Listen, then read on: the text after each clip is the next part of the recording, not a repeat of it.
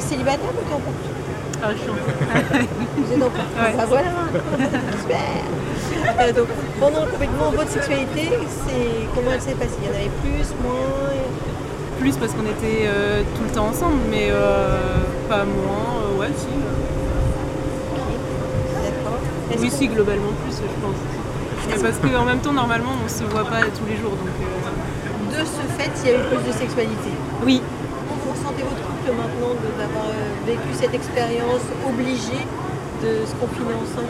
Bah, on n'était pas obligés en fait, euh, et ça fait pas, enfin ça fait depuis peut-être six mois qu'on est ensemble, et donc du coup, on, si on a décidé de, de faire, euh, de se confiner ensemble, bah si, je pense que ça s'est bien passé.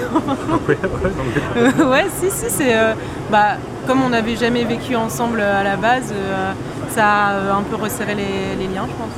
Ça faisait que deux mois qu'on était ensemble. en fait. Oui, c'est vrai, ça faisait que deux mois qu'on était ensemble euh, au moment du confinement. C'était Vibrant, Vibrante, un podcast de Grande Contrôle en partenariat avec le magazine Cosette.